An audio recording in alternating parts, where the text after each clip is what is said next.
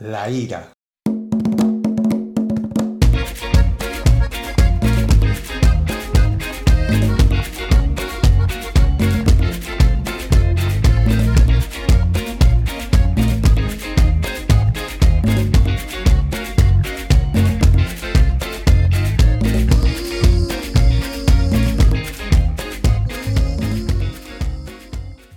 La ira. En un momento preciso en que nos enfadamos, se desata un torbellino, una tormenta de emociones en nuestro interior. No podemos pensar, lo negativo está a flor de piel y podemos decir o hacer cosas de las que luego nos arrepintamos. Por ello es necesario que aprendamos a dominar esa sensación de enfado que nos contrae el rostro, que hace que la frecuencia de los latidos del corazón aumenten y que la respiración se entrecorte. Aprender a controlar la ira no se trata de algo sencillo. De eso no hay dudas. Sin embargo, podemos aprovechar ese sentimiento y hasta conseguir con Él las metas que nos propongamos. Ambrose Bierce nos dice, habla cuando estés enojado y harás el mejor discurso del que te arrepentirás. Algunos afirman que la mejor manera para controlar la ira es contar hasta 10, 100, 1000, 10.000 según el enojo que tengamos. Otros indicarán que la mejor receta para disminuir la ira incluye respirar profundamente con los ojos cerrados. Y una tercera alternativa es beber un vaso de agua bien, bien fría. Cualquier método que nos sirva para dominar la ira, esa será bienvenida. Si tienes problemas para dominar tus ataques de ira y sientes que cada vez que te enojas es como si un demonio se metiera en tu cabeza, quizás te sea de gran ayuda escuchar esto que tocaremos el día de hoy. Pero, ¿qué es la ira? Bueno, la ira es una emoción que nos acompaña a lo largo de nuestra vida la ira siempre está presente en situaciones de conflicto, ya sea con otros o con nosotros mismos, y puede oscilar desde una leve irritación hasta el más profundo de los odios. Cuando percibimos que somos tratados injustamente, cuando nos sentimos heridos o cuando vemos una meta con muchas dificultades, entonces sentimos ira. Sentir esa emoción en estas circunstancias nos predispone a la acción de protegernos de aquellos que nos hace daño. La ira, como todas las demás emociones, es una reacción compleja en la que se pone en funcionamiento tres tipos de respuesta. La primera, es una respuesta corporal en la que nuestro cuerpo se activa para la defensa o el ataque. Nuestro ritmo cardíaco aumenta al igual que nuestra respiración se acelera. Nuestros músculos se tensan y el flujo sanguíneo se dispara, preparándonos para actuar ante una amenaza percibida. Estamos más predispuestos a actuar de forma impulsiva, llegando a emitir conductas agresivas. La segunda es una respuesta cognitiva, es decir, depende de nuestra manera de interpretar las situaciones. Cuando estamos inmersos en una situación, esta por sí sola no tiene ningún valor emocional.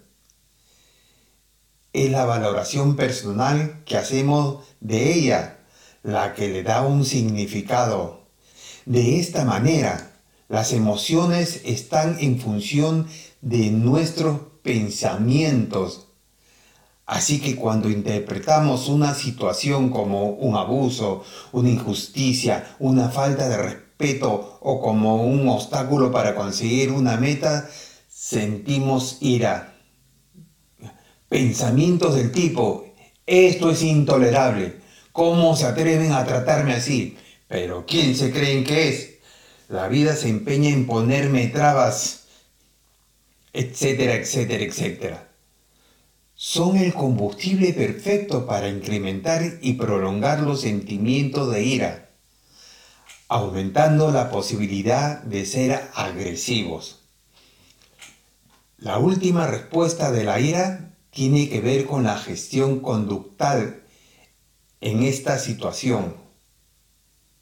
La conducta en estas circunstancias está orientado para defendernos de aquello que se interpone en nuestro camino.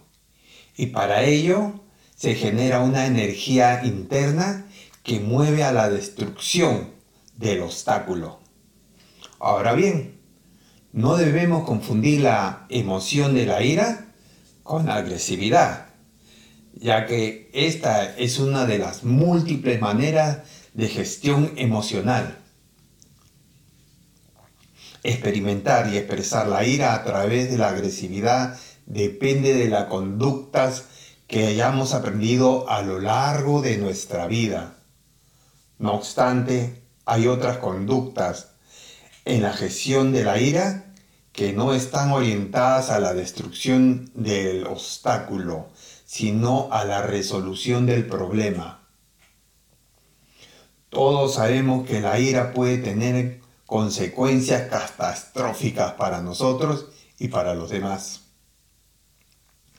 La gestión irracional de esta emoción puede llevarnos a situaciones lamentables, obteniendo el efecto contrario a lo que buscamos en un principio. Algunas de las consecuencias negativas a las que nos puede llevar la ira son las siguientes. Primero, puede desorganizar nuestra manera de pensar y nuestras acciones. Segundo, cuando estamos bajo la influencia de la ira, tendemos a actuar impulsivamente, nos cuesta pensar con claridad y por lo tanto no somos capaces de ver la repercusión de nuestro comportamiento.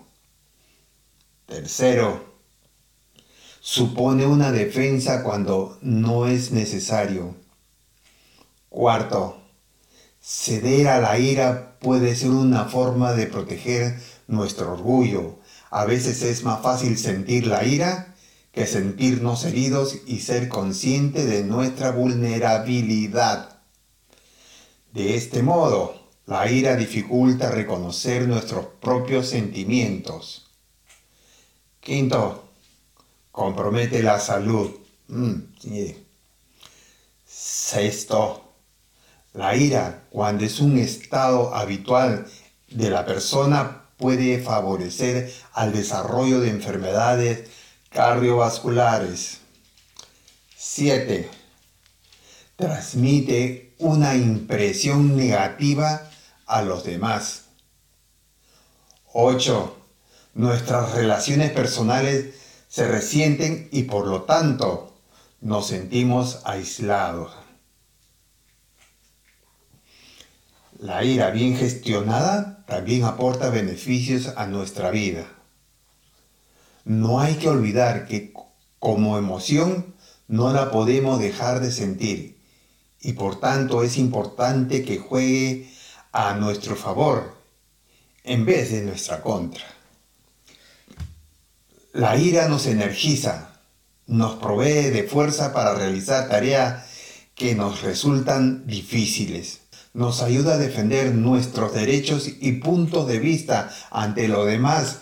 Nos ayuda a resolver conflictos. Expresar la ira de forma adecuada hace que nuestros sentimientos negativos se desvanezcan nos proporciona información sobre situaciones y personas. La ira como señal de alarma nos informa de situaciones injustas, amenazantes y frustrantes y por tanto nos ayuda a buscar planes alternativos de acción para gestionar estas situaciones. La ira en nuestra sociedad tiende a confundirse con caracteres fuertes. En algunas ocasiones se entiende como una manera de comunicarse y de afirmar nuestro temperamento y por tanto como un signo de autoridad nada más lejos de la realidad. Las actitudes coléricas suscitan temor, pero en ningún caso admiración o confianza en quienes la padecen. Otro de los mitos es la creencia que la ira forma parte de una manera de ser. Aunque haya personas que viven su vida a través de la ira, siempre andan enfadados y su manera de relacionarse con los demás es agresiva. La ira no es un rasgo de personalidad, sino un estado emocional y por tanto es algo que se puede aprender a manejar. Otra confusión que solemos encontrar respecto a la ira es que la explosión de la ira sosiega. Bien es cierto que cuando estallamos en ira, alcanzamos una sensación de relativa tranquilidad, ya que con el estallido eliminamos toda la tensión acumulada. Ahora bien, esta sensación de bienestar es breve y es reemplazada por la culpabilidad, la vergüenza y la tristeza. También tenemos la creencia de que la ira es eficaz a la hora de conseguir objetivos es posible que algunas veces consigamos aquello que queremos por medio de la agresividad, las amenazas o la coacción. No obstante, el precio a pagar es alto. El respeto será sustituido por miedo, el amor por evitación y la confianza por recelos los demás nos verán como personas descontroladas, abusivas y emocionalmente explotadoras. Ahora veremos estrategias para regular la ira. Primero, buscar la causa de nuestro enfado y expresarlo de manera adecuada. Por ejemplo, aprender a identificar qué nos molesta es la primera acción a tener en cuenta. Una vez reconocida la causa, es positivo expresarla de manera eficaz, utilizando argumentos honestos y sinceros en vez de amenazas o insultos. Trabajar la empatía. La hostilidad se genera por la interpretación de las situaciones. Es necesario ponerse en los zapatos de la otra persona para entender la situación de forma objetiva y poder evaluar la situación desde otra perspectiva. Practicar el respeto. Nuestras reacciones de ira vienen dadas por la percepción de falta de respeto. Exigir respeto hacia uno mismo no es incompatible con respetar a los demás, Recuerda que respeto guardan respeto. No ceder al resentimiento. Si tenemos ira sin resolver, cualquier pequeño inconveniente puede hacer que estallemos en ira. Por lo que es fundamental resolver problemas del pasado para que no estén presentes en nuestro día a día practicar técnicas de relajación, ya sea respiración, meditación, pasear, pintar, escuchar música o cualquier actividad que nos ayude a desviar nuestra atención de los pensamientos que alimentan la ira. Poner distancia.